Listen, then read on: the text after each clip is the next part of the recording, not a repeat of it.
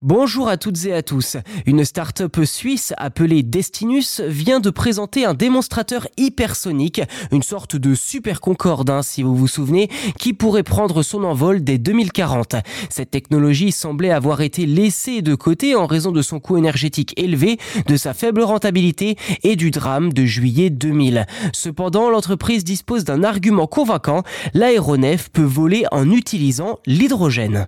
Sur le papier, le projet Destinus vise à créer un avion supersonique et capable de voler à une vitesse pouvant atteindre 6000 km heure, soit deux à trois fois plus vite que le Concorde, et à une altitude de 30 km. Ainsi, il n'encombrerait pas les voies empruntées par les avions traditionnels qui volent à une altitude au moins trois fois plus basse. Avec Destinus, un vol Paris-New York ne prendrait que 1h30, un Paris-Singapour prendrait environ 3h15 et un Paris-Sydney environ 4h30. De rêver. La start-up suisse affirme que son avion pourrait voler en utilisant une énergie décarbonée, l'hydrogène liquide. Le premier appareil, le Destinus S, pourrait être exploité commercialement dès 2030. Le plus grand modèle, le Destinus L, qui pourrait transporter entre 300 et 400 passagers comme un Airbus A330, pourrait prendre son envol en 2040.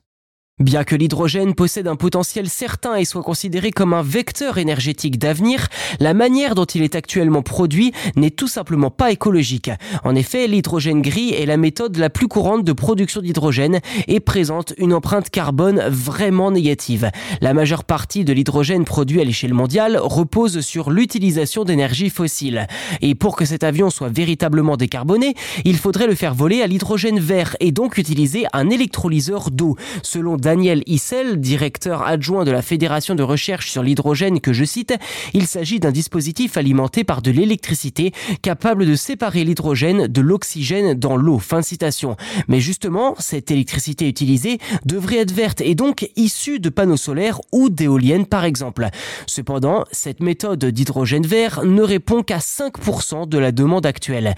L'industrie de l'hydrogène devra donc considérablement se développer pour répondre aux besoins croissants de ce carburant vert sans recourir aux énergies fossiles pour le produire.